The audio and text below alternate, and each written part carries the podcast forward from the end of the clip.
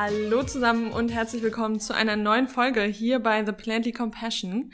Heute nicht zu zweit, sondern zu dritt, denn wir haben ein ganz tolles Interview für euch. Ja, it's been a while, dass wir hier mal wieder zu dritt vor dem Mikrofon sitzen. Wir sitzen natürlich nicht wirklich vor dem Mikrofon zusammen, sondern machen das Ganze über Zoom, ähm, damit das natürlich auch alles äh, Corona-friendly ist. Äh, ja, wir haben heute eine Interviewgästin aus Berlin da, und zwar die liebe Yasemin. Yasemin ist Yogalehrerin, Sinfluencerin, wie wir das gerne nennen, und eben auch vor allem Tierrechtsaktivistin. Sie macht ganz, ganz viel für die Tiere auf unterschiedlichste Art und Weise und mit ihr blicken wir auch heute nochmal in den Tierrechtsaktivismus herein. Sie wird uns erzählen, was Tierrechtsaktivismus eigentlich ist, wie viele Facetten äh, Tierrechtsaktivismus haben kann und vor allem auch, wie wir es vielleicht gemeinsam schaffen können, eine vegane Welt zu kreieren. Wir freuen uns total auf das Interview und wünschen auch euch ganz viel Spaß. Ja, und da sitzen wir schon und blicken auf den PC und Jasmin strahlt uns an aus Berlin. Wir freuen uns total, dass das Interview heute zustande gekommen ist und würden uns freuen, oder ich glaube, die Zuhörer, Zuhörerinnen würden sich sehr freuen, wenn du dich gerade kurz vorstellst. Wir haben im Intro ein bisschen was von dir erzählt, aber du kannst das, glaube ich, nochmal besser ausführen. Deswegen wäre es toll, liebe Jasmin, wenn du dich gerade mal vorstellst. Ja, vielen, vielen Dank für die Einladung. Ich habe mich auch sehr gefreut, sehr aufgeregt. Ähm, also positiv aufgeregt natürlich. Ähm, mhm. genau, ich bin die Jasmin, ich bin 33 Jahre alt. Ich bin ähm, auf der einen Seite Unternehmensberaterin in einem Kollektiv, das ich gegründet habe. Wir machen Marketing, Sales, Wachstumsstrategien für Unternehmen. Und auf der anderen Seite bin ich Yogalehrerin äh, in einem ganz tollen Studio hier in Berlin, das Green Yoga Studio und ähm, unter anderem eben auch Tierrechtsaktivistin.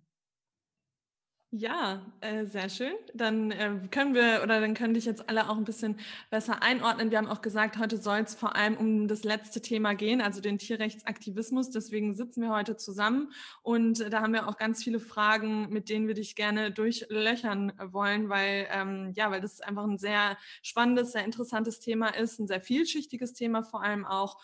Und ähm, ja, was uns natürlich vor allem verbindet über, über Instagram, ähm, wo, wo wir uns auch irgendwie kennengelernt haben. Also es fühlt sich tatsächlich so an, als wenn wir uns schon kennen, äh, wenn, wenn, wir uns hier so ähm, angucken. Aber was uns natürlich verbunden hat, ist der Veganismus. Mhm. Und da wäre jetzt unsere erste Frage, wie bist du denn überhaupt zum Veganismus gekommen? Wie hat sich dieser Weg für dich eröffnet? Und genau, nimm uns da doch mal mit in deinen, in deinen Prozess. Mhm. Ja, also ich glaube, es war eine, ähm, es ist ein Prozess, ne, da anzukommen, weil man ja schon irgendwie so ein moralisches Umdenken für sich entwickelt. Das heißt, es ist schon eine lange Reise. Ich habe aber so ein paar Steps irgendwie bei mir auf der Reise festgestellt, die dann ausschlaggebend waren, mich nochmal näher zum Veganismus zu bringen. Das eine war, dass ich 2016 ähm, meine Fitnesstrainerlizenz gemacht habe und zu, der Zeitpunkt, ähm, zu dem Zeitpunkt sehr viele Milchprodukte konsumiert habe. Also ganz viel Quark und, und, und diesen ganzen Kram, weil ihm natürlich ja von den Medien und von irgendwelchen Ernährungswissenschaftlern propagiert wird. Man müsse das konsumieren, um irgendwie die Muskeln aufzubauen, weil das so proteinreich wäre. Und ähm, ja, und davon habe ich dann aber leider äh, extreme Akne bekommen, ist mir aufgefallen. Also meine Haut hat sich verschlechtert, äh, meine äh, Verdauung hat sich verschlechtert und ich bin dann erstmal irgendwie zu ganz vielen Ärzten gerannt, die, die mir dann alle so eine, ja, so eine Chemiekeulcreme irgendwie äh, verschrieben haben mit dem Nebensatz, ich soll doch bitte aufpassen, wenn ich schlafen gehe, weil da würden sich dann die Bettdecke irgendwie ver verbleichen und so. Und dann dachte ich, okay, nee, also das kann ich auf keinen Fall irgendwie auf meine Haut schmieren. Ähm, und habe dann angefangen zu suchen, also wie kann man ähm, Akne, wie kann man irgendwie diesen Hautprozess von innen heilen, weil es ja auch etwas ist, was der Körper rausschiebt aus dem, aus, durch die Haut und bin dann nach wirklich langer, langer Suche auf einen Doktor gefunden, äh, getroffen, der heißt Dr. Schnitzer und also der hat so eine Landingpage, die ist bestimmt irgendwie so 1992, als das Internet gerade irgendwie angefangen hat, so ungefähr. und der, der, hat aber ganz sachlich und äh, toll erklärt, wie eben die Milchprodukte, was die, oder generell tierische Produkte und tierische Fette, was die für einen Einfluss auf deinen Körper haben. Und ähm, nachdem ich das gelesen habe, ähm, kam dann noch die Julia Enders, war dann irgendwie auch noch sehr aktuell damals äh, mit dem Buch Darm, äh, Scham mit Darm. Und die hat dann eben auch erklärt, dass alles, was über den Darm irgendwie nicht rauskommen kann, äh, dann über die Haut kommt und so weiter. Und habe dann eben gemerkt, okay, ich muss auf jeden Fall diese Milchprodukte weglassen. Ähm, und war da auch relativ konsequent, habe das von heute auf morgen einfach lassen können. Ähm, und im gleichen Jahr, also es kommt dann ja immer so eine Nachricht nach der nächsten, die einem dann irgendwie hilft, da so in einem Entscheidungsprozess äh, die richtigen Schritte zu gehen, kam dann diese Dokumentation von Leonardo DiCaprio und dem National Geographic, die heißt Before the Flood. Und darin wurde eben sehr, sehr gut erklärt, dass Cattle Farming, also ähm, ähm, ja, die Agrarkultur ähm, durch Kühe und Rinder eben äh, der, der zweitgrößte Hebel im Klimawandel ist. Und das war mir zuvor eben noch nicht so bewusst gewesen. Und ich dachte mir so, also wenn, wenn das so ist, dann ist es einfach nur logisch, das einfach nicht mehr zu konsumieren. Also es war für mich noch nicht mal irgendwie so eine Geschmacksfrage, sondern einfach ganz rational, okay, äh, diese Form von Agrikultur hat einen Effekt auf den Klimawandel, das konsumiere ich einfach nicht mehr. Fertig. Und ja, und kurz darauf, es spitze sich quasi immer mehr so zu. Kurz darauf ähm, war ich dann auf YouTube unterwegs und der Algorithmus hat wahrscheinlich schon irgendwie gecheckt, ähm, okay, die ist irgendwie auf ihrer veganen Reise, der spiele ich jetzt hier dieses Video aus. Und ähm, dann habe ich den Earthling, äh, Earthling Ad gefunden. Äh, das ist auch ein Animal Rights Aktivist aus ähm, Großbritannien, London. Und der hatte eine Doku gemacht, die heißt Land of Hope and Glory. Und er hat in den ähm, in Großbritannien quasi Schlachtbetriebe gefilmt und auch eben diese ähm, Agrikultur ähm, und, und die, die Bedingungen dort. Und was ich dort gesehen habe, war nach 15 Minuten, ich habe geheult, geschrien und habe nur noch gesagt, okay, nee, also das, das kann ich ethisch, moralisch mit meinem Wertesystem einfach nicht vertreten, dass ich verantwortlich bin für so ein Leid, was den Tieren zugefügt wird. Und ja, und dann war es eigentlich gegessen. Also seitdem bin ich äh, eine ethische Veganerin, so würde ich mich betiteln. Ja, ich glaube, das, was du gerade zuletzt gesagt hast, eine ethische Veganerin zu sein, ähm, ist nochmal was anderes als ähm, nur vegan zu sein. Äh, du hast ja so ein bisschen erzählt, bei dir fing es eigentlich ja eher mit diesem Umweltaspekt oder nee, vielmehr mit dem Gesundheitsaspekt an. Ja, du hast irgendwie gemerkt, ja, mir tut es nicht gut.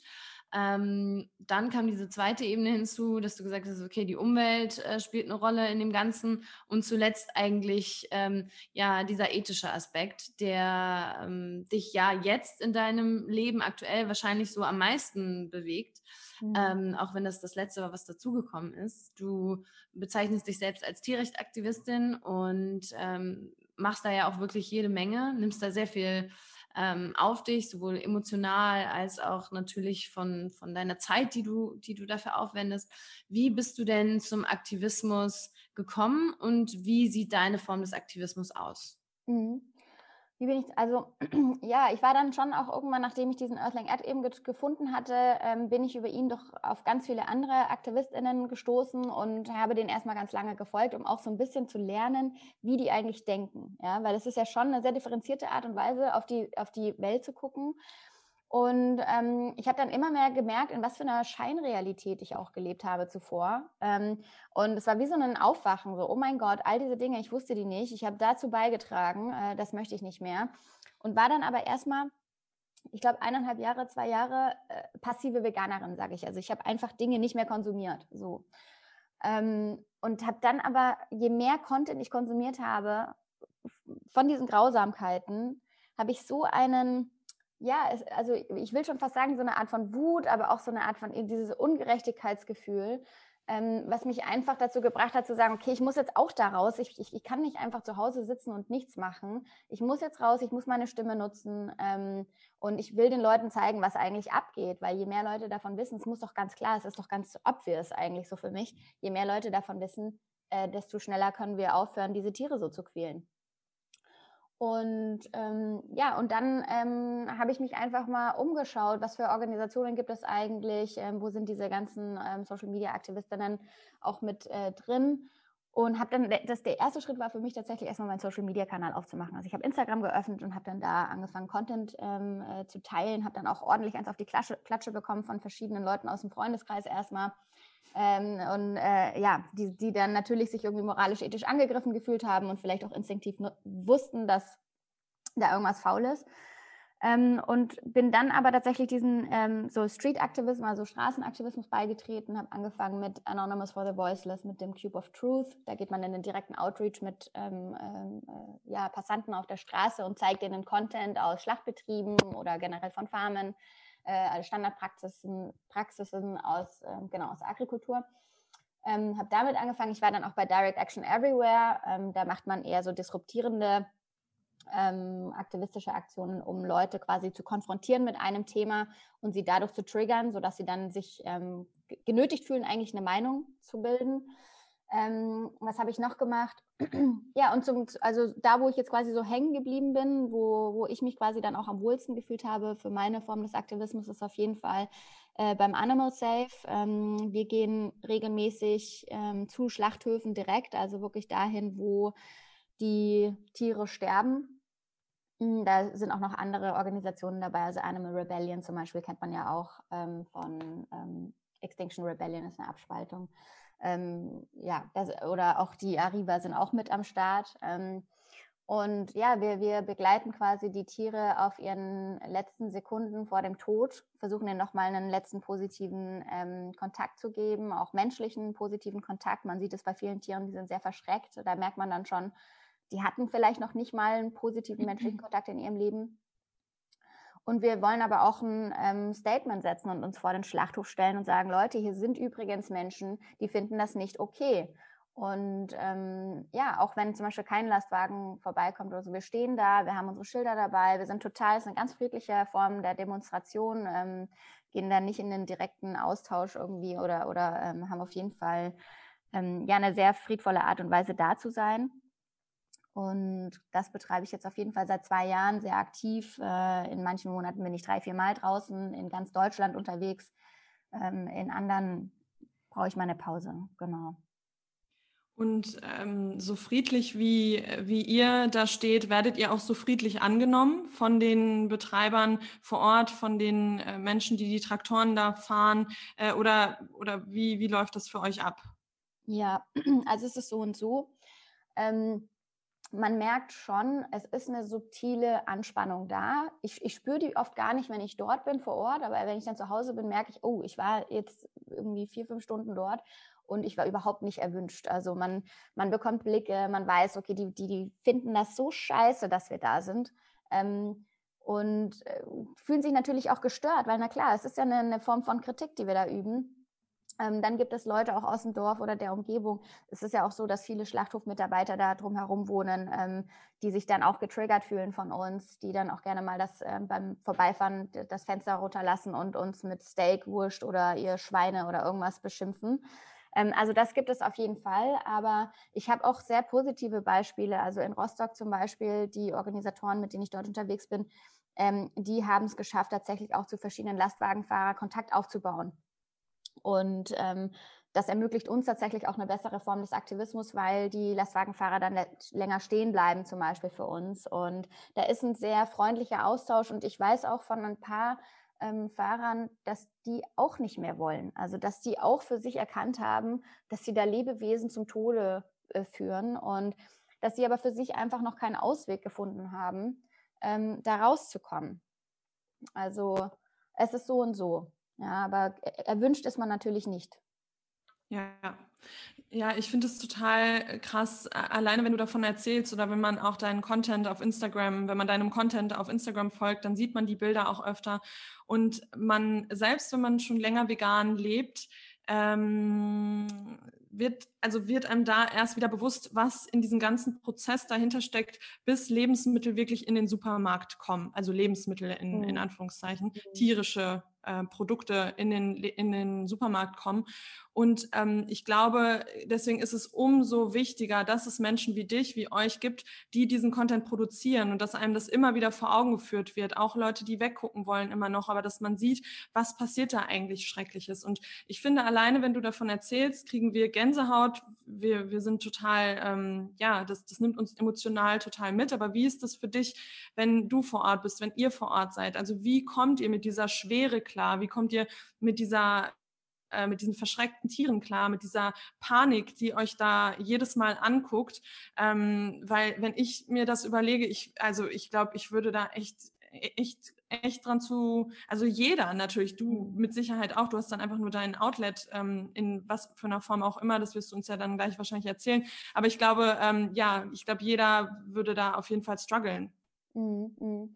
Ja, es ist, es ist total höchst emotional natürlich. Ähm, es ist aber schon so, also die Nacht vorher ähm, kann man, kann ich dann auch nicht schlafen, ähm, habe einen sehr leichten Schlaf. Es ist ja dann auch so, dadurch, dass ich jetzt nicht immer nur an einen Schlachthof war, ich war ja wirklich überall hin, also von Hamburg, Rostock, Kiel, äh, Leipzig, Halle, was weiß ich. Also ich bin überall jetzt eigentlich schon mit dabei gewesen. Also nicht überall, aber ne, äh, schon sehr weit ähm, mhm. quasi immer wieder unterwegs. Es ist dann schon so, du stehst dann um drei oder vier in der Nacht auf, packst deinen Rucksack, hast irgendwie deine Versorgung noch mit dabei, also Brote schmierst du dir und irgendwie die ganzen Sachen und bist schon so leicht aufgeregt. Mm, und dann bist du ja auch erstmal zwei, drei Stunden im Zug, dann nochmal eine Stunde raus. Die Schlachthöfe sind ja auch alle außerhalb. Ähm, man trifft dann eben auf andere Aktivistinnen, dann kann man sich so ein bisschen ja, Beistand holen oder auch über verschiedene Dinge sprechen und sich ein bisschen erden. Ähm, aber wenn ich dann dort bin, dann bin ich total in meinem funktionalen Modus. Ich, das ist für mich wieder so eine Aufgabe, einen Job, den ich dann erledigen muss. Ich muss da jetzt hingehen, ich, muss, ich möchte mit den Tieren connecten, ich möchte das aufnehmen ähm, und ich möchte so viel wie möglich Material sammeln, damit ich das dann einfach in meinen Instagram-Kanal laden kann und darauf hoffe, dass äh, Leute das sehen, dass Leute das teilen. Ähm, genau, und bin dort eigentlich dann so ein bisschen so ja, wie so eine funktionierende Maschine fast. Und wenn ich dann nach Hause komme, dann fällt auf einmal die ganze Last ab. Also ich habe dann so eine ganz tiefe Leere. Ich gucke mir den Content an und ich realisiere ja auch erst dann, dass all diese Tiere jetzt tot sind. Und dadurch, dass ich weiß, was, wie es im Schlachthof abläuft, ich habe mir all diese Schlachtungsprozesse angeguckt, ähm, dann spielt bei mir so ein Film ab und dann weiß ich, oh mein Gott, all diese Schweine, die sind jetzt gerade durch die Gaskammer gejagt worden, die sind alle tot und werden bei irgendwem auf dem Teller landen und ähm, ja, und dass ich eben keinen retten konnte. Ähm, das ist natürlich auch eine sehr schmerzvolle Realität, ähm, die man dann so in sich trägt. Und klar, ich habe natürlich auch Angst, ich weiß auch von anderen Aktivistinnen, dass es langwierig und nachhaltig auch was kaputt macht in einem. Ähm, ich war jetzt zum Beispiel letzten Monat, äh, ich glaube, fast jedes Wochenende im Schlachthof und ich habe jetzt so eine Phase, ich kann gerade nicht mehr. Also jetzt diesen Monat, glaube ich, mache ich eine komplette Pause. Ich mache jetzt andere Sachen. Ich bin bei Diffusion mit am Start. Ich plane so kleinere straßenaktivistische Aktionen. Aber ich kann jetzt gerade nicht mehr zum Schlachthof, weil ich dann einfach wieder so ein bisschen in meine Happy Bubble muss. Ähm, wieder ganz viel irgendwie Yoga, äh, Meditation, Spiritualität aufsaugen muss, damit ich wieder auffülle, um diese Energie zu haben, um wieder rauszugehen.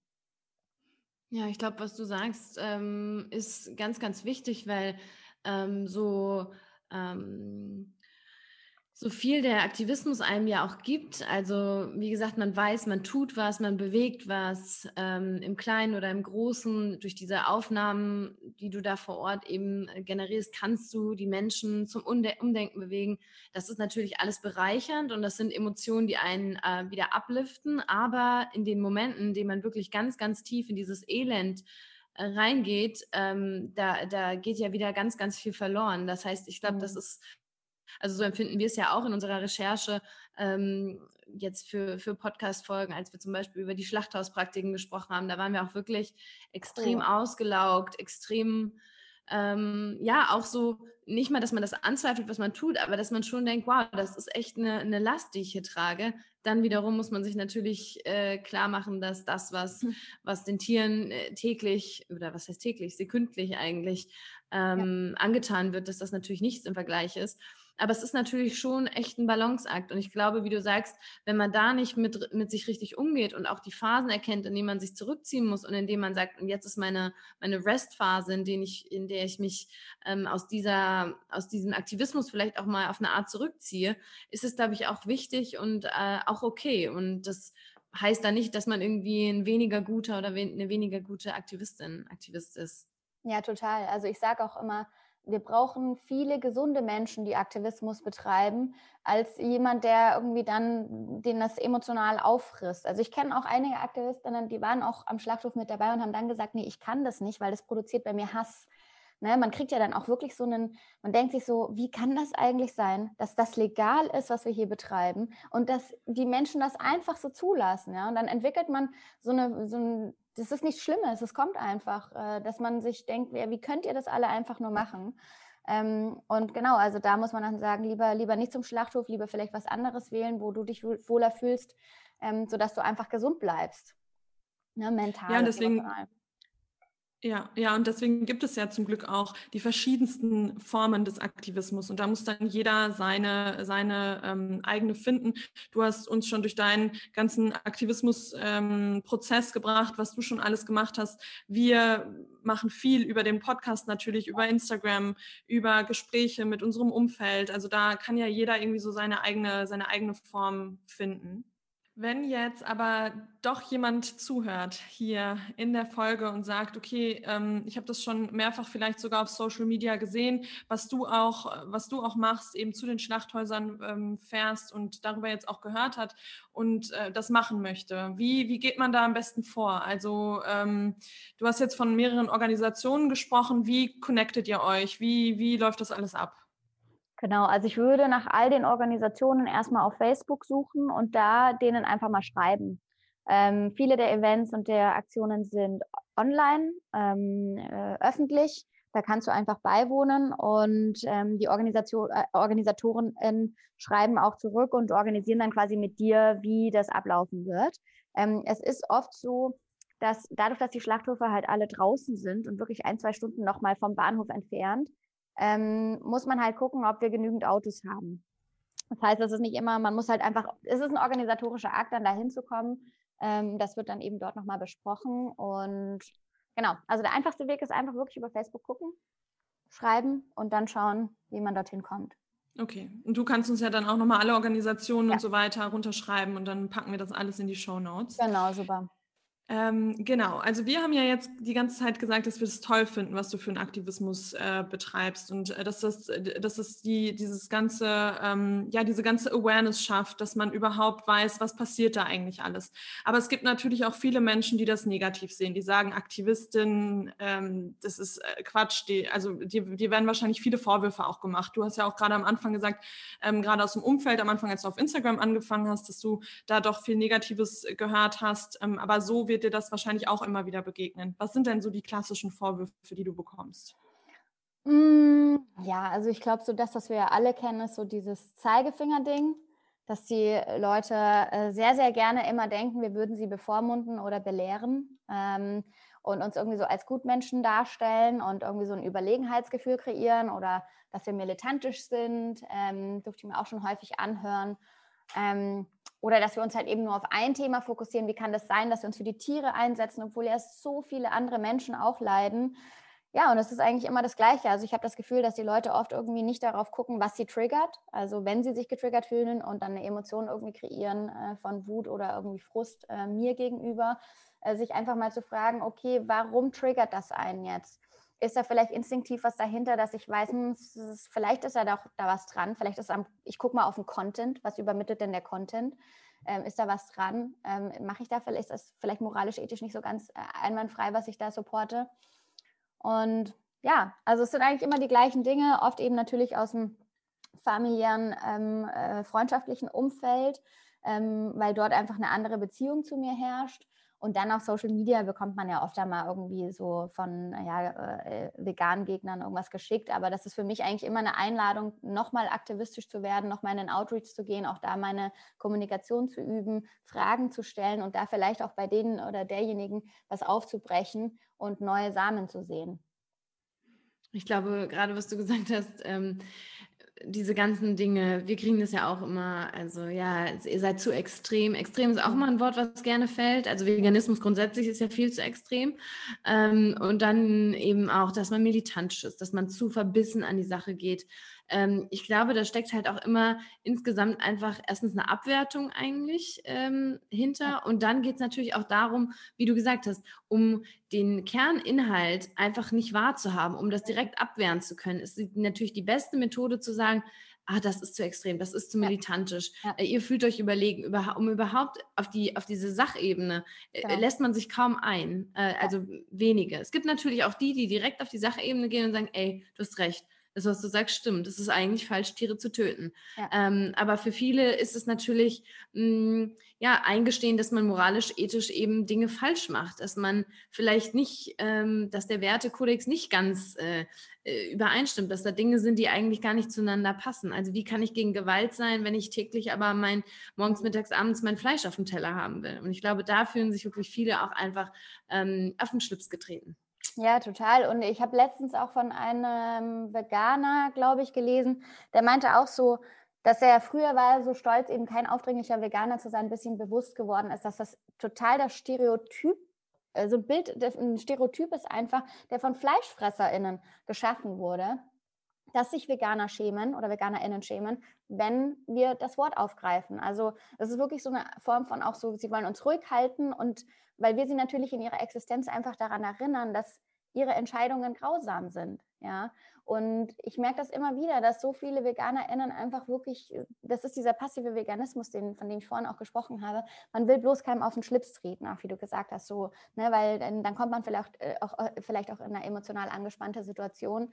Ähm, aber wenn ich mir alle Bewegungen angucke aus den letzten Jahren oder auch jetzt und mir alle Bewegungen, die ein moralisches Umdenken in der Gesellschaft versuchen äh, zu entwickeln, also Feminismus, Black Lives Matter, ähm, äh, ähm, Black Enslavement Movement und so, also alle diese ähm, Social Justice Movements, das, da waren die AktivistInnen diejenigen, die das Wort ergriffen haben, die rausgegangen sind, die laut geworden sind und die durch eine starke Meinung einfach auch es geschafft haben, ähm, unsere Gesellschaft irgendwie zu einem ähm, differenzierten Denken zu bewegen. Und deswegen ist es so wichtig, dass wir einfach drüber sprechen und ja, es ist eine harte Zeit für viele von uns und wir bekommen links und rechts eins auf die Klatsche, aber es wird ja auch immer weniger. Also es wird ja immer besser, weil es kommt ja mehr in der Gesellschaft an. Und ähm, da bin ich einfach sehr, sehr dankbar, auch denen gegenüber, die, die sich das trauen. Weil ich weiß, es ist nicht einfach. Also ich meine, ich merke es ja selber. Ja. Und ja, und ja. Mhm. Sorry. Ganz kurz noch dazu, ja. dann kannst du. Ja. ähm, hm, wo waren wir? Genau. Ich ähm, Jetzt habe ich einen Hänger. Moment, ich wollte noch bei dem Thema kurz bleiben. Ähm, genau, erstmal, dass man, wie gesagt, eins auf die Klatsche kriegt und dass man da immer auch Rückgrat äh, für haben muss. Ne? Das ist natürlich nichts für Leute, die, ich sage da immer mal auch gerne Ja-Sager oder so mhm. People-Pleaser. Genau ein veganer Aktivist, veganer Aktivist zu sein und gleichzeitig People pleasen, das funktioniert halt einfach nicht. Und ich bin schon von der Art her auch jemand, ich möchte auch Menschen gefallen und ich möchte nicht zu sehr anecken.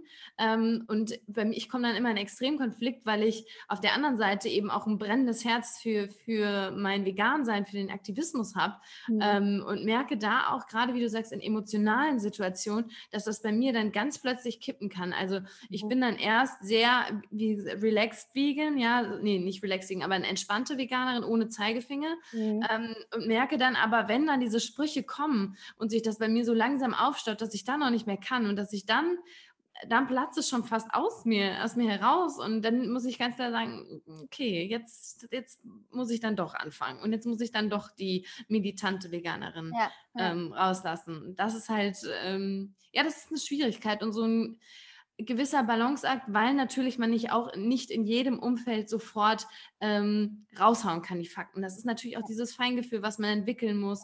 Wollen die Leute auch wirklich, sind die wirklich interessiert am Thema oder wollen die nur provozieren? Mhm. Das ist natürlich echt, ähm, da kommt man irgendwie mit den Jahren, glaube ich, hin. Mhm. Und das ist, glaube ich, auch der wichtigste Punkt, dass man genau gucken muss, wer steht mir jetzt gegenüber? Wie gehe ich da vor? Ähm, was du auch gerade gesagt hast, wenn ich merke, da kommen irgendwie nur dumme Sprüche, das wird die ganze Zeit auf eine ganz komische Ebene gehoben, dann muss man da natürlich auch seine Energie nicht dran, äh, dran verschwenden, sondern, sondern sagt dann vielleicht was anderes, was man in einem anderen Gespräch vielleicht nicht gesagt hätte. Und ich glaube, das ist ganz wichtig, so ein Feingefühl dafür zu, ähm, ja, zu bekommen und vor allem auch immer wieder dieses Verständnis, dass man selbst ja auch mal tierische Produkte konsumiert hat und selbst keine Ahnung davon hatte und erst nach und nach eben sich äh, ja recherchiert hat, sich äh, Dinge angeguckt hat und deswegen diese Meinung vertritt, die man eben heute vertritt, also dieses Verständnis auch wieder für den Gegenüber aufzubringen.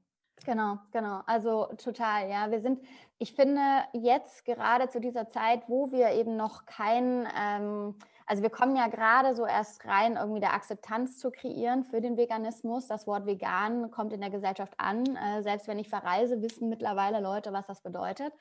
Ähm, und genau, man kann, also dieses People-Pleasing steht einem sehr, sehr häufig im Weg.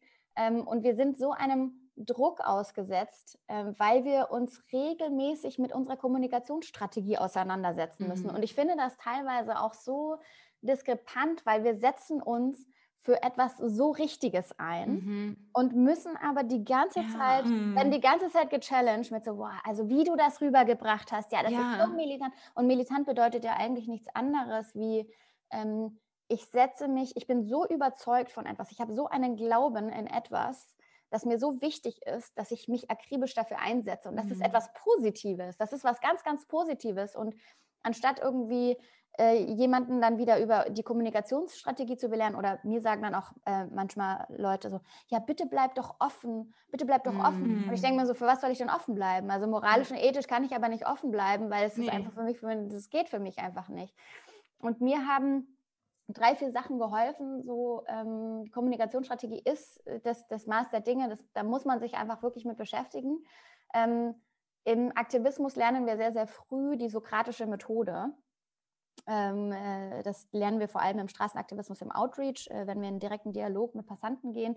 Das heißt, das ist eine Methode, in der wir Fragen stellen. Also, wo wir gar nicht so viel erzählen, sondern ähm, ja, ich habe Ihnen jetzt gerade diesen Content gezeigt, wie fühlen Sie sich denn damit? Haben Sie sowas schon mal gesehen? Also man, man versucht die Leute da quasi so mit an die Hand zu nehmen und durch die Antworten hat das Gegenüber dann das Gefühl, ähm, selber quasi auf einen moralischen, ethischen Konsens zu kommen. Das ist das eine. Und dann wirklich sich nochmal mit all diesen Ausreden zu beschäftigen. Also wir Menschen durch unsere Konditionierung, durch unseren ähm, Upbringing, also wie wir quasi aufgewachsen sind. Wir haben ja so viel Informationen ähm, erhalten, die immer wieder bestätigt haben, dass es in Ordnung ist, Tiere zu konsumieren. Ja? Also äh, äh wir sind in eine Fleischfresserfamilie äh, äh, geboren zum Beispiel, äh, wo, wo es ganz normal ist, Tiere zu schlachten. Es gibt Wurst und Käse und was auch immer. Ähm, diese Sachen quasi aufzuschlüsseln und dann zu sehen, dass ja die Argumente, die die Menschen bringen, also diese Ausreden, die die Menschen bringen, sind immer die gleichen. Warum sie jetzt Tiere konsumieren müssen, das ist ja schon immer so war. Und da gibt es auch vom Earthling Ad, es gibt, der hat nicht nur ein ganz gutes PDF, ein E-Book geschrieben, sondern auch eine Serie auf äh, YouTube, die heißt 30 Days, 30 Excuses. Das schicke ich euch auch nochmal, damit ihr es verlinken könnt. Ich finde es total hilfreich, hat mir früher sehr geholfen. Einfach nochmal so 30 Ausreden auseinandernehmen und da eine gute Argumentationsstrategie zu entwickeln oder auch von Gary L. Francione, auch ein ganz toller Typ, äh, der ist ähm, ähm, Rechtsdozent an einer Uni in den USA und aber auch einer, meiner Meinung nach, einer der größten Tierrechtsphilosophen. Und der hat dieses Buch geschrieben, Eat Like You Care. Und da geht es auch um alle, ähm, alle Ausreden. Wenn man sich damit beschäftigt, dann fühlt man sich schon so ein bisschen wohler und hat zumindest mal Antworten parat, weil oft wird man ja dann auch so ähm, ja, getriggert vom Gegenüber, dass sie einen ne, mit Sachen konfrontieren und man steht so da und sagt so, boah, ich weiß jetzt nicht mehr, was ich sagen soll. Ähm, und das hilft dann zumindest. Hat dann so ein bisschen so ein, so ein Power, womit man spielen kann, ja. Ja, und ähm, ja, total, total interessant. Ähm, ich finde es auch wichtig, ähm, da nochmal zu sagen, beziehungsweise viele Menschen denken immer noch, dass der Veganismus einfach nur eine Ernährungsform ist und dass das selber, jeder selbst entscheiden sollte. Und das ist, ähm, und deswegen kommen ja auch immer wieder diese Argumente, ja, jede, jeder sollte so leben, wie er das, wie er das möchte, jeder sollte die eigenen Entscheidungen treffen können. Ähm, wieso, und dann, dann kommt man ja als Vegan, Veganer, Veganerin immer wieder in diese Situation, dass die Leute sagen, okay, du willst mir hier was aufdrängen, das ist aber nicht meine Einstellung, lass mich doch machen, so wie ich möchte. Und ich mhm. glaube, das ist ganz oft wirklich, weil das immer so als Ernährungsform einfach nur gesehen wird. Aber ähm, du hast es gerade schon kurz angeschnitten, du hast es schon mit dem Feminismus zum Beispiel gleichgesetzt. Black Lives Matter, dass es einfach ein Social Justice, äh, Justice Movement ist. Ja. Also das sehe ich richtig, oder? Dass du das auch sie, so siehst, dass genau. der Veganismus wirklich eine morale Revolution ist, in der wir uns gerade befinden. Und ähm, das sollte, glaube ich, auch noch mal viel klarer werden. Ja, genau. Also deswegen tatsächlich ähm, viele verwechseln dann auch genau Veganismus einmal irgendwie so als Diät. Ja, ist ein Teilaspekt auf jeden Fall. Ich konsumiere keine Tierprodukte mehr, aber es heißt ja Tierrechtsaktivismus oder Animal Rights. Und da geht es darum, dass wir den, den Tieren ihr, ihr Basic Right, also das Grundrecht zurückgeben, und zwar das Recht auf Leben, was wir Menschen ihnen einfach genommen haben. Also ich meine, den VeganerInnen wird ja vorgeworfen, dass wir so überheblich sind und uns über andere stellen, aber genau das sind wir nämlich nicht, weil indem wir diese Sachen nicht mehr konsumieren und indem wir keine Lebewesen konsumieren, sagen wir eigentlich, ich bin nicht mehr wert als ein anderes Lebewesen. Und ähm, wir degradieren die Tiere nicht nur zu Produkten und Nahrungserbringern, weil wir brauchen sie de facto in unserer Nahrungskette eigentlich nicht, äh, sondern wir lassen sie einfach leben. Und ja, das ist, das ist so, es ist ein moralisch und ethisches Umdenken, äh, das wir hier generieren. Und es geht darum, Tiere zu befreien. Ja, Ja, es ist so. Und ähm, deswegen ist es eben auch so wichtig, dass es Aktivistinnen, Aktivisten und Aktivistinnen gibt, die darüber aufklären, damit einem das immer mehr bewusst wird. Weil ich weiß auch noch, ich meine, bei mir, bei mir und Lena ging das natürlich relativ schnell. Wir haben relativ schnell umgedacht und ähm, haben uns dann auch Dokumentationen angeguckt, saßen heulend auf dem Bett und haben es sofort mhm. verstanden. Ähm, aber trotzdem hat man natürlich noch so dieses in sich und äh, dieses Denken, okay, wir haben es aber doch immer schon so gemacht und irgendwie und dann sprechen irgendwie Ärzte, Ärztinnen davon, dass man das mhm. alles braucht und wir, wir, wir müssen doch tierische Lebensmittel konsumieren, weil sonst fehlt uns was. In was für einem in was für einem Lebens, in was für einer Lebenszeit auch immer, sei es jetzt als, als Kind, wenn man schwanger ist, wenn man als Neugeborenes, äh, als Neugeborenes das ist immer noch so, so, viel, so viel falsches, so viel falsche Informationen da draußen, dass das, glaube ich, schwer, dass, das, dass einem das nochmal dieses, ja, dieses ganze Verständnis erschwert, weil man noch so zugepumpt wird irgendwie von der, von der Außenwelt. Von der Masse, ja. Ja, von der Masse, genau. Ja, und nochmal zu dem, ja, zu dem, ja, moralische Revolution oder Social Justice Movement. Ähm, das ist ja trotzdem, also für uns ist es jetzt, wir bewegen uns dahin, wir wollen die Menschen dahin bewegen, aber es gibt natürlich sehr viele, die erstmal sehr ignorant reagieren oder abwehren. Wie können wir die Menschen trotzdem dahin führen? Wie können wir, ja, was müssen wir im Prinzip tun, zum einen, um sie dahin zu führen und dann welche ja, welche Phasen durchläuft man da eigentlich? Ich meine, wir haben das alle schon erlebt, diese Phasen, aber das ist vielleicht für die ZuhörerInnen auch nochmal ganz spannend, das nochmal aufzuführen, wie sowas eigentlich sich entwickelt, so, ein, so eine ähm, moralische Revolution. Mhm, genau. Also wenn wir beispielshaft quasi zurückgucken in die Vergangenheit und uns andere äh, Social Justice Movements anschauen, dann sehen wir in jeder moralischen Revolution ein Fünf-Phasen-Modell. Ähm, und die Phase 1 sagt Ignoranz, das Problem wird nicht gesehen. Also das sind dann die, die, ne, die, die Veganer sind alle militant und belehrend und nee, also das, da gibt es überhaupt kein Problem. Es war schon immer so. Phase 2 ist, ich erkenne es an, aber ich habe noch keinen persönlichen Bezug. Phase 3, Anerkennung des persönlichen Bezugs, aber Nennung von Gründen, warum kein Handeln möglich ist. Da kommen dann die ganzen Ausreden so, aber der hat doch gesagt, es war schon immer so und äh, pipapo, irgendwie, ich brauche das doch in meiner. Da, da kommen diese ganzen äh, ja, äh, Vorurteile, mit denen wir quasi irgendwie aufgewachsen sind. In der Phase 4 handle ich. Also vielleicht habe ich dann schon irgendwie genug Informationen gesammelt und genug Kontaktpunkte gehabt mit der Materie Veganismus oder Animal Rights ähm, und kann jetzt endlich mein Wertesystem vielleicht auch mit meinem Handeln vereinen.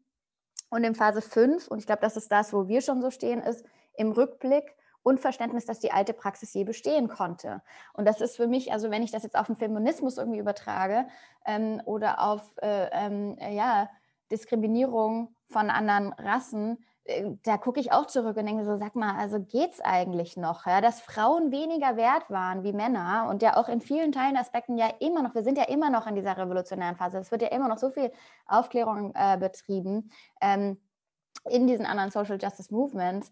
Und wir sind halt mit dem Veganismus noch stark am Anfang. Also wir sind gerade, glaube ich, irgendwie 1,6 äh, Prozent bis 2 Prozent irgendwie weltweit die, weltweit, die sich als vegan deklarieren. Es gibt viel mehr VegetarierInnen. Hm, wir haben da noch eine sehr, sehr lange Reise vor uns, bis wir wirklich in der Gesellschaft ankommen und diese fünf Phasen einmal ähm, durchlaufen können. Und ich glaube, es ist ganz wichtig, dass wir alle wissen, also vor allem die Generation jetzt, die jetzt vegan ist, wir sind in eine fleischfressende, ähm, in eine omnivore ähm, Gesellschaft geboren. Wir waren alle mal da. Wir waren auch omnivor, so die meisten von uns zumindest. Es gibt ja so wenige, die irgendwie vegan aufgewachsen sind ähm, und ähm, ja schon dieses Wertekonstrukt quasi mit in die Wiege gelegt bekommen haben. Das kommt jetzt alles noch. Und zu deiner Frage, ja, wie kommen wir dahin?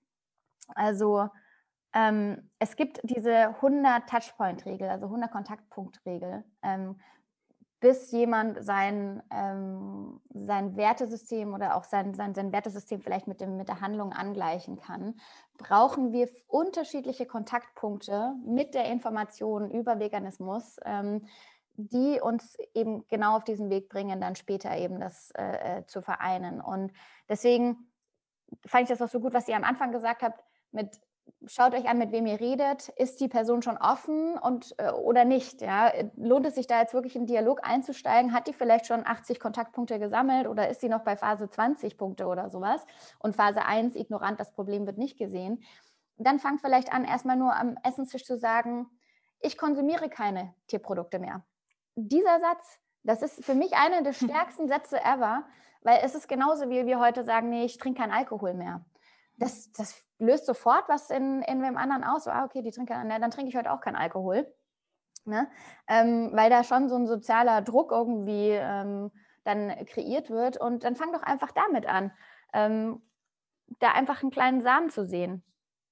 Ja. Ich, ich, finde auch, das ist was, was einen sehr motiviert in einer Aktivistinnenrolle.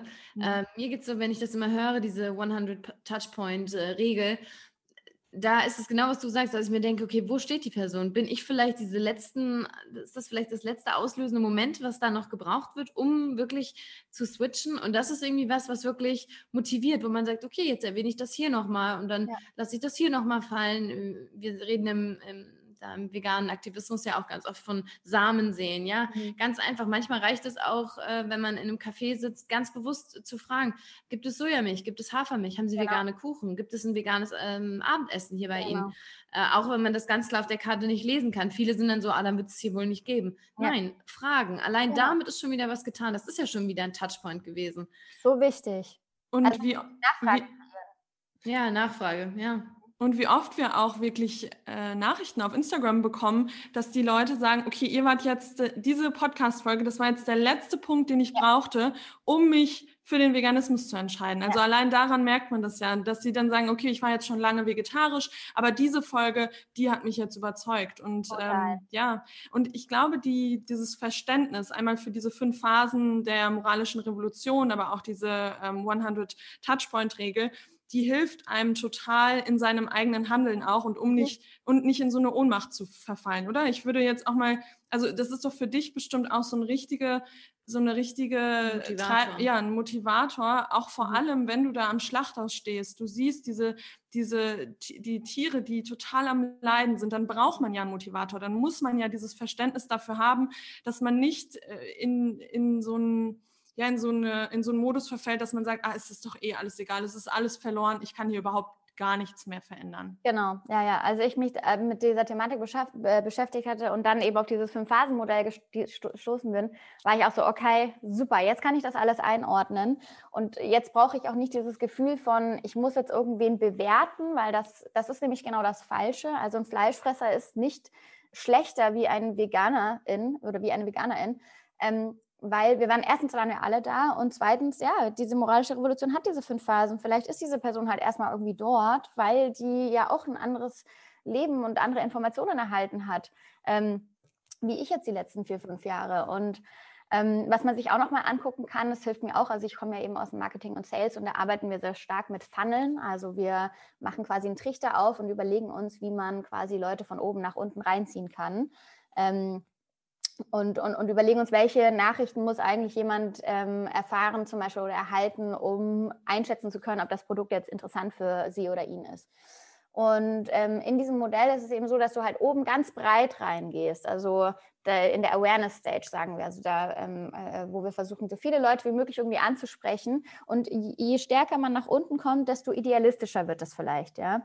Ähm, und, und deswegen finde ich auch, dass jeder Aktivismus seine Daseinsberechtigung hat, weil in diesem Funnel, wie wir die Leute von oben quasi nach unten mit 100 Kontaktpunkten quasi ähm, erreichen wollen, gibt es genau, da gibt es diese eine Podcast-Folge von euch, ja. Dann gibt es irgendwie einen Post von mir, irgendwie vom Schweineschlachthof.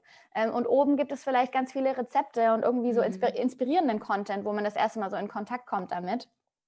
Und Genau, deswegen alles hat seine Daseinsberechtigung und auch wenn man dann irgendwie auf Personen trifft, die vielleicht sich extremst getriggert fühlen von mir ähm, und mir irgendwas Gemeines schreiben, denke ich mir, ja gut, vielleicht war ich jetzt gerade noch nicht der richtige Kontaktpunkt für dich. Ähm, guck dir doch nochmal einen Rezepte-Post an oder ne, irgendwas anderes Inspirierendes und ähm, dann kommst du wieder. hoffentlich. Du, ja, hoffentlich, genau.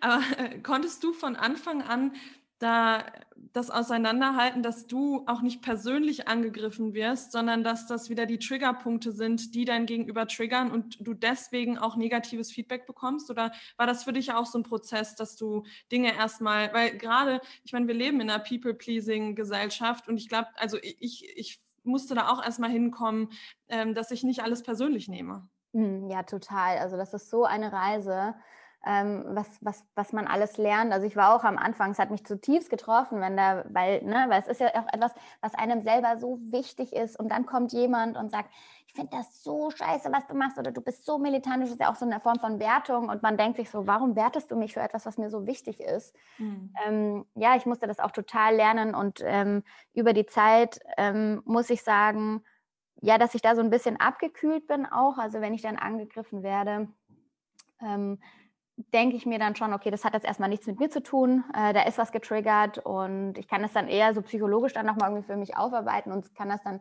besser einschätzen. Und ich bin halt so überzeugt von dem, was ich mache. Ich, ich, ich, ich, ich weiß, dass das ist richtig. Und es wird in der Zukunft Default sein, dass der Veganismus einfach, dass der Veganismus quasi das äh, nicht das Opt-in ist, sondern das ist das Default und die Leute müssen vielleicht zum Fleisch ein Opt-in haben, aber nicht ein Opt-out, so wie wir es jetzt haben. Unsere mhm. Gesellschaft in der Kantine, alles ist voller Fleisch, da, da, da, da, da. und als Veganerin musst du dann hingehen und sagen, bitte kein Fleisch. Also das ist immer dieses äh, Opt-out ähm, und das muss sich einfach ändern und das wird sich auch ändern. Ja, total. Und das sieht man ja auch. Ja, man sieht es. Ich wollte gerade sagen, das ist ja nicht mehr so, dass man irgendwie, dass wir jetzt noch in diesem, in diesem Idealismus stecken und hoffen, dass da viel Hoffnung ist, sondern man sieht ja wirklich. Ich habe auch eben gedacht, nochmal bei der ähm, 100 Touchpoint-Regel, wie viel leichter das jetzt natürlich ist, auch an diese Touchpoints zu kommen. Mhm. Allein auf dem Weg hier runter zu Ronja bin ich wieder an so ein paar Cafés vorbeigelaufen oder Restaurants ähm, und dann äh, dieses Wort vegan, allein wie oft das aufpoppt, mhm. da, äh, vegane Gerichte, vegane Kuchen, ähm, veganes mehr, mehrere Gänge Menü. Also das ist ja wirklich mittlerweile natürlich in der Stadt nochmal verstärkter, das ist ganz klar, aber auch auf Social Media, das ist halt, es bewegt sich immer weiter raus aus der Nische und immer mehr in den Mainstream. Ja. Große Marken wie Rügenwalder, ähm, oder keine Ahnung, selbst Iglo, die jetzt irgendeinen Spinat mit einem veganen Blub herstellen. Das sind ja alles Dinge, die vor fünf Jahren, und fünf Jahre ist eine, nicht eine lange Spanne, mhm. die vor fünf Jahren fast undenkbar waren. Veganes Magnum, ich meine, vegane Ritter Sportschokoladen. All diese ganzen Dinge machen das ja viel, viel schneller. Also die, die, ähm, der Ball kommt viel, viel schneller ins Rollen. Also das, das, wir sind schon in einem richtigen ich muss ja gerade bei äh, Mario Kart denken, wenn die über diese Flächen fahren, wo die dann schneller werden. Gefühlt hängen wir da richtig drauf gerade, mhm. weil es alles irgendwie ja, vorangeht. Ja, total. Also klar, man darf da nicht vergessen, irgendwie, wir sind auf der Welt in unterschiedlichen Entwicklungsstadien und es kommt jetzt so in unserer europäisch-westlichen Gesellschaft an. In, äh, in Im asiatischen Teil haben wir einen ganz anderen Trend, mhm, aber auch da stimmt. wird sich das irgendwie dahin entwickeln und ähm, also ich war ja letztes Jahr auch aktivistisch in ähm, Indonesien und in ähm, Nepal tätig, habe mich dort mit ähm, Tierrechtsaktivisten getroffen und bin auf die Straße. Und was mir da auch immer kommt irgendwie ist, oder jetzt, wo ich den Vergleich habe, was ich sehen kann, ist, dass halt in diesen, in vielen Ländern haben die so eine starke Identifikation mit ihrer Fleischkultur, die auch sehr religiös getrieben ist. Mhm. Total interessant. Und da hast, musst du eine ganz andere Argumentationsstruktur irgendwie mhm. aufbauen. Mhm. Ähm, und ich muss wirklich sagen, dass die Leute, die ich da kennengelernt habe, das sind für mich solche Helden, weil die so strategisch, das sind so die ersten AktivistInnen quasi in Nepal ähm, eine ganz kleine Gruppe, die sich jeden Tag damit auseinandersetzen, wie sie das irgendwie aufbrechen können und da die ersten Samen sehen. Wir sind ja schon viel, viel weiter. Also wenn mhm. ich hier hingehe in Deutschland ähm, oder in Europa, weißt du, da geht es nicht um Religion oder so. Das geht nur um Taste Pleasure. Das geht den Leuten ja. nur um Geschmack. Denen schmeckt die Wurst so geil. Und ja, ich denke immer so, das ist so ein Luxus. Ach, so, und so abartig. Das macht es ja. irgendwie noch abartiger, ne? Ja, ich finde das auch irgendwie. Also das, das, das triggert mich extrem. Ja. Ja, das stimmt. Ja, aber wie du, das hast du ja auch gerade bei den äh, moralischen Revolutionen auch schon gesagt, wie auch beim Feminismus. Ich meine, bei uns sind wir ja. jetzt schon relativ weit und in anderen Ländern genau. sieht das noch komplett anders aus. Und so ja. ist es mit dem Veganismus natürlich genauso. Und dafür muss man eben Verständnis haben. Und äh, deswegen, ich wollte mich auch äh, jetzt hier direkt mal bei dir bedanken, weil ich finde, du hast schon so viel aufgezeigt und auch für mich nochmal voll viel Perspektive gebracht und auch, ähm, ja, wie ich auch in andere Gespr äh, Gespräche reingehe, weil ich, natürlich habe ich schon mal von diesen fünf Phasen gehört und auch von den 100, von der 100 Touchpoint Regel, aber für mich also ich kann das jetzt alles irgendwie viel besser einordnen. Mir hat das, mir hat das krass geholfen. Und ich glaube auch vielen, die hier heute zuhören, ähm, für die war das auch nochmal extrem hilfreich. Ja. Voll gut. Ja, und vor allem, ich, auch hier ist einfach wieder, du hast es eben auch schon erwähnt, Knowledge is key. Mhm. Ähm, es ist ganz toll, wenn man frisch zum Aktivismus, äh, frisch, frisch, zum Veganismus kommt, aber da wird einfach gerade diese Anfangsphase, so dieses erste Jahr, die ersten zwei Jahre, je nachdem, wie viel ähm, Recherchearbeit man noch leisten kann, da ist man noch in so einem Strudel gefangen. Man lässt sich so schnell, ich glaube, du hast es eben auch erwähnt, man lässt sich da so schnell irgendwie verunsichern und mhm. dann kommen Argumente, die gar keine richtigen Argumente sind, die einen trotzdem verunsichern. Man kann nicht richtig darauf reagieren. Und ähm, ich glaube, je, je mehr Argumente man hat, je mehr man sich da weiterbildet, desto gefestigter ist man auch. Weil, ähm, Jasmin, wie du eben schon gesagt hast, bei uns ist es genauso. Noch nie war ich in meinem Leben von, von etwas so überzeugt, ja. wie von, von dem Veganismus, wie ja. von, von Tierrechtsaktivismus. Noch nie. Ich hatte noch ja. nie was in der Art. Und das ist einfach, und das muss, muss man auch echt nochmal sagen, ähm, dass es einfach, äh, wir, wir, wir werden oft so dargestellt, als würden wir für was kämpfen, was irgendwie so, ja, was so einen, einen bitteren Beigeschmack hat, was irgendwie doch nicht ganz, ganz so gut ist, sondern was eigentlich irgendwie so eine Schattenseite noch hat. Aber das, wofür wir einstehen, ist einfach nur das reine Gute. Das ja. ist nichts, nichts anderes. Wir wollen nur Gutes. Wir ja. wollen die Welt heller machen, die Welt für die Tiere heller machen und vor allem für die, die halt auch wirklich keine Stimme haben. Das ist mir eben noch mal in den Sinn gekommen äh, bei den moralen Revolutionen, äh, moralischen Revolutionen. Ähm, Thema Feminismus. Ja, Frauen können für sich sprechen. Natürlich, ja. man braucht auch äh, andere, die dafür einstellen, aber Frauen können letztlich sagen, dass das, was passiert, nicht richtig ist die Tiere können es nicht, die sind einfach gefangen, die sind unsere, ja. für immer unsere Sklaven und noch schlimmer. Also ja, ähm, ja, ja das so ist, schlimm. ja, genau, das macht es irgendwie nochmal, hebt es nochmal auf eine ganz andere Ebene. Ja, es ist richtig fürchterlich, einfach zu wissen, so, auch wenn ich dann am Schlachthof bin, weißt du, und äh, gerade bei den Schweinen, da haben wir oft einen physischen Kontakt auch, wenn die Lastwagenfahrer uns hinlassen und ich halte dann meine Hand dahin und die kommen sofort, die sind so neugierig, weil die sind ja sechs Monate mhm. alt. Ähm, auf, so Babys, die da halt abgeschlachtet werden. Und wenn die dann kommen und irgendwie so an mir schnuffeln und mich dann mit ihren Augen angucken und ich sehe in diesen Augen nach sechs Monaten schon so eine, ja. so eine Trauer, so ein, da ist so, da ist was richtig Gewaltvolles passiert. Ja. Und ne, das, das, das, das, das sind Individuen. Ich, ich, ich kann die Seele, ich sehe das einfach das ist nicht einfach ein Produkt, das lebt, das hat eine Consciousness, das kommuniziert mit mir, das hat Gefühle, das fühlt Schmerz. Und dann zu wissen, scheiße, das, ich, ich, ich merke dann auch manchmal, okay, das Einzige, was ich jetzt gerade tun kann, ist wirklich einfach nur meine Stimme zu nutzen, ja? den ja. Content zu produzieren, den auf Instagram hochzuladen und ja, meine Stimme halt für diese Lebewesen einzusetzen. Ähm, bei den Kühen finde ich das auch ganz schlimm. Also ich muss tatsächlich sagen, ich meine, ich war jetzt schon so oft irgendwo unterwegs. Ähm, bei den Kühen hat es mich richtig getroffen. Da habe ich, glaube ich, auch das erste Mal dann sofort bin ich zur Seite und wollte auch kurz heulen. Ähm, weil das sind so große Lebewesen und ich hatte wirklich das Gefühl, die, die, die, die Transporter von denen sind auch ganz anders. Also die sind viel höher und die haben ganz kleine Schlitze und zwar nur oben. Also die, bei den Schweinen ist das so, die kriegen äh, auf ihrer ähm, Nasenhöhe eben einen Schlitz, um rauszugucken. Bei den Kühen ist das viel weiter oben und der Rest ist eben abgeschottet. Und wenn die dann da durch diesen Schlitz wie in einem Gefängnis rausgucken oh mit ihren großen Augen äh, und dann ihre Nase da rausstrecken, um irgendwie nochmal Luft zu haschen. Oh Gott, schlimm. Ähm, boah, also da ist mir wirklich das Herz gebrochen und ich dachte nur so, das, ich darf das nicht weiter zulassen. Ähm, ja. Das ist nicht in Ordnung. Und ja, ich meine, alles, was wir wollen, ist doch auch nur, dass Menschen sich mit ihren Herzen verbinden. Ja. Ist so jeder, der das doch anguckt, ähm, der, der wird doch, und ich kriege das Feedback auf Instagram, genauso wie ihr auch, das, die gucken sich den Content an okay, so, das war's jetzt. Jetzt sehe ich, dass da ein Lebewesen ist und nicht ein Produkt. Das ist so wichtig. Ja, auch gerade was du nochmal mit den Kühen gesagt hast, da ist mir was in den Kopf gekommen. Äh, wir sprechen immer wieder über die Doku Butenland, ähm, dass wir die sehr, sehr gut finden. Und da hat der, ich habe jetzt seinen Namen vergessen, aber der Herr, der das auch äh, betreibt, mhm. der hat gesagt, dass ähm, zum Beispiel Pferde das überhaupt, sich mit, äh, überhaupt nicht mit sich machen lassen würden, dass äh, Kühe sofort gebrochen sind. Also die ja. wehren sich einmal, die wehren sich zweimal und dann, und dann geben sie auf.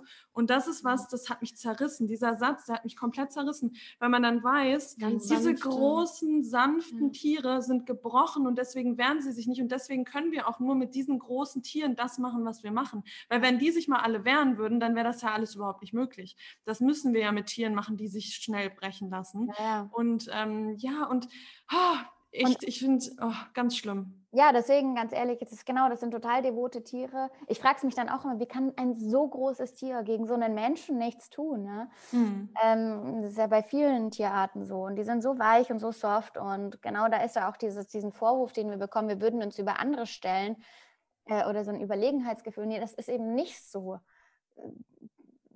Alle, die das konsumieren, das muss man einfach sagen, ist mit jedem Tierprodukt, das du konsumierst, was, wofür du Geld zahlst, supportest du diese Industrie und bist Teil von diesem, von diesem Überlegenheitsgefühl, das ja. du eigentlich entwickelst, ähm, ohne es wahrscheinlich zu wissen.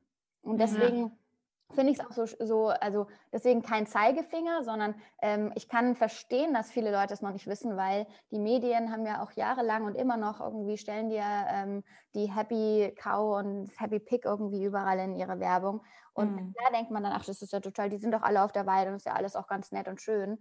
Ähm, die Leute wissen einfach nicht, was sie konsumieren und, wen sie konsumieren. Wir dürfen nicht über das Was reden, sondern wen sie konsumieren, das dann Individuum ist und was da für eine Industrie dahinter steckt, was, was, wie, wie, wie die Tiere, wie sie eigentlich leben. Das ist ganz schlimm. Ganz ja, es ist so.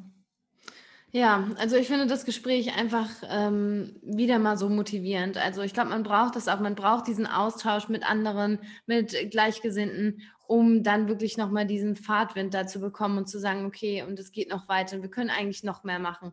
Ähm, deshalb finde ich, das war ein super, super spannendes Gespräch, ähm, was auch echt unseren Horizont nochmal erweitert hat. Ich hoffe, den ZuhörerInnen geht es genauso, bin mir ziemlich sicher.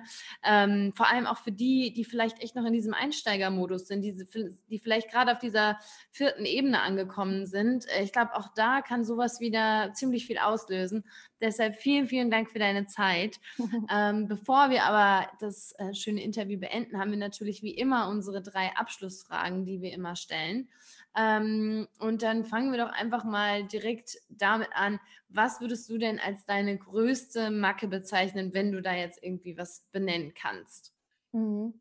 Also ähm, ich weiß nicht richtig, ob es eine Macke ist, aber ich bin schon so ein bisschen überaktiv. Also ich habe ganz viel so Young-Energie und ich muss ich, wenn ich eine Idee habe, dann setze ich die auch um, ziehe die auch durch und bin, mache viele Sachen gleichzeitig. Ähm, und ja, das ist so eine, so eine Reise, auf der ich auch gerade bin, dass ich so ein bisschen ähm, runterfahre und fokussierter bin. Aber ich bin auf jeden Fall ein überaktiver Mensch, ähm, wenn man das so als Macke bezeichnen darf. Ja, aber dafür hast du ja dein Yoga, um dann wieder ja. zur Ruhe zu kommen. Und genau. diese Macke nutzt du natürlich dann mhm. auch wieder, um, um eben auch Gutes zu schaffen. Ne? Ich ja. meine, das ist ja, da steckt ja auch auf die Kunst drin, denn äh, wir bewundern immer, was du auf Social Media da alles so äh, machst. Und ich meine, du hast ja logischerweise auch einen Job, du musst ja auch noch dein Geld verdienen, weil das vielleicht auch nochmal zum Abschluss gesagt, das ist mir auch immer ein Anliegen, was den Aktivismus eigentlich auch nochmal so auszeichnet, auch gerade auf Social Media, ist, dass das wirklich eine sehr, sehr selbstlose ähm, Arbeit ist, die man da macht, wo wirklich die Tiere an allererster Stelle stehen. Denn es ist eine Nische, es ist nicht so sexy wie äh, sich im Bikini zu zeigen oder ähm, Zahnbleaching-Produkte in die Kamera zu halten. Ähm, ja, und von daher nutzt du, glaube ich, da deine Macke echt ganz, ganz gut, um da richtig viel Energie eben rein zu, reinzustecken. Ja, voll. Hoffe ich, hoffe ich. ja, ähm, zur zweiten Frage. Dead or Alive, mit wem würdest du gerne mal vegan essen gehen und dich austauschen? Also mein aller, allerliebstes Pärchen auf der Welt. Ich hoffe, sie bleiben für immer zusammen. Äh, Joaquin Phoenix und Rooney Mara. Äh, ich weiß nicht, kennt ihr bestimmt. Ja. Ähm, ja, ja, wer kennt ihn nicht? Mittlerweile zumindest. Toll, ja, einfach tolle Menschen, setzen sich auch für Tierrechte ein, ähm, sind auch in die Schlachthöfe und in die, in die, in Betriebe reingegangen, gehen, gehen äh, zu den Tiertransportern, teilen das öffentlich auf der Oscarverleihung und und, und, und. Also äh, das ist für mich so beispielhaft, wie toll und wie wichtig das auch ist und wie wichtig auch solche prominenten Personen dann sehen, irgendwie, dass es wichtig ist, das mit der Welt zu teilen und ihre Reichweite dafür zu nutzen.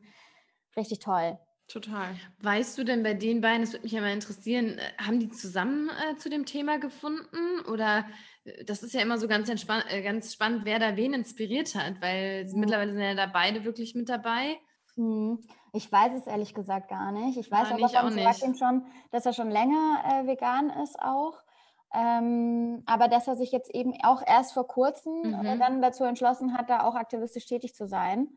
Ähm, und ja, also zumindest kommt es bei mir so rüber. Aber ich habe keine Ahnung, das müssen wir mal recherchieren. Ja. Ja, das ist Das spannend. müssen wir mal recherchieren. Oder eben beim Abendessen zusammen ausfragen. Genau. Können wir denn dann mal alle zusammen mal, vielleicht wer denn? Vielleicht schaffe ich es ja noch, ihn kennenzulernen. Sven. Genau. so, und jetzt zu unserer letzten Frage. Äh, was steht noch auf deiner Bucketlist, Jasmin? Sag mal. Ja, oh, so viele Sachen eigentlich, aber so das nächste, was ich mir vorgenommen habe, ich war letztes Jahr alleine im Himalaya wandern nach meinen zweieinhalb Monaten im Ashram in Nepal. Und ähm, das Gleiche habe ich vor und bin auch schon so ein bisschen am Planen. Man weiß es jetzt nicht mit der Pandemie und Covid und so, wie das jetzt alles nochmal mit Reisen und so wird. Aber ich will gerne nach Dharamsala, Indien und von dort dann in den indischen Himalaya rüber und nochmal eine Tour machen. Das ist auf jeden Fall so gerade Nummer eins auf den Sachen, die so als nächstes kommen sollten. Ja, toll. Das hört sich sehr spannend an. Ja, vor allem so die nächsten Reisen, das ist halt echt gerade noch, weil da überall so, so ein Fragezeichen äh, Ja. drüber steht, ne? Funktioniert es, kann das klappen? Ja. Ähm, aber das klingt doch gut und wir drücken die Daumen, dass es klappt. Danke euch. Ja. Vielen Dank. Ja, sehr schön, Jasmin. Jetzt nochmal vielen Dank auch von mir äh, für das tolle Gespräch. Ähm, ich glaube, Mhm. dass das äh, richtig, richtig äh, gut für uns war, für die Zuhörer, Zuhörerinnen da draußen. Und äh, ja, wir sehen uns äh, ja gleich, also auf Instagram direkt wieder und dann auch hoffentlich irgendwann in Real Life nach der äh, Pandemie. Dann essen wir uns einmal durch Berlin zusammen. Genau. Genau. Ich bin mir auch ganz sicher irgendwie auf Instagram, man findet diese tollen Connections zu Gleichgesinnten und es gibt so viele auch, die ich noch treffen will und ihr seid auf jeden Fall, wir treffen uns, das weiß ich. Ja, Ja, doch, ich fühle das auch. Ich fühle Ja. das. wir fühlen es. Ja. Sehr schön. Vielen Dank, Jasmin. Und ähm, ja, an alle Zuhörerinnen da draußen, wir hören uns nächste Woche wieder.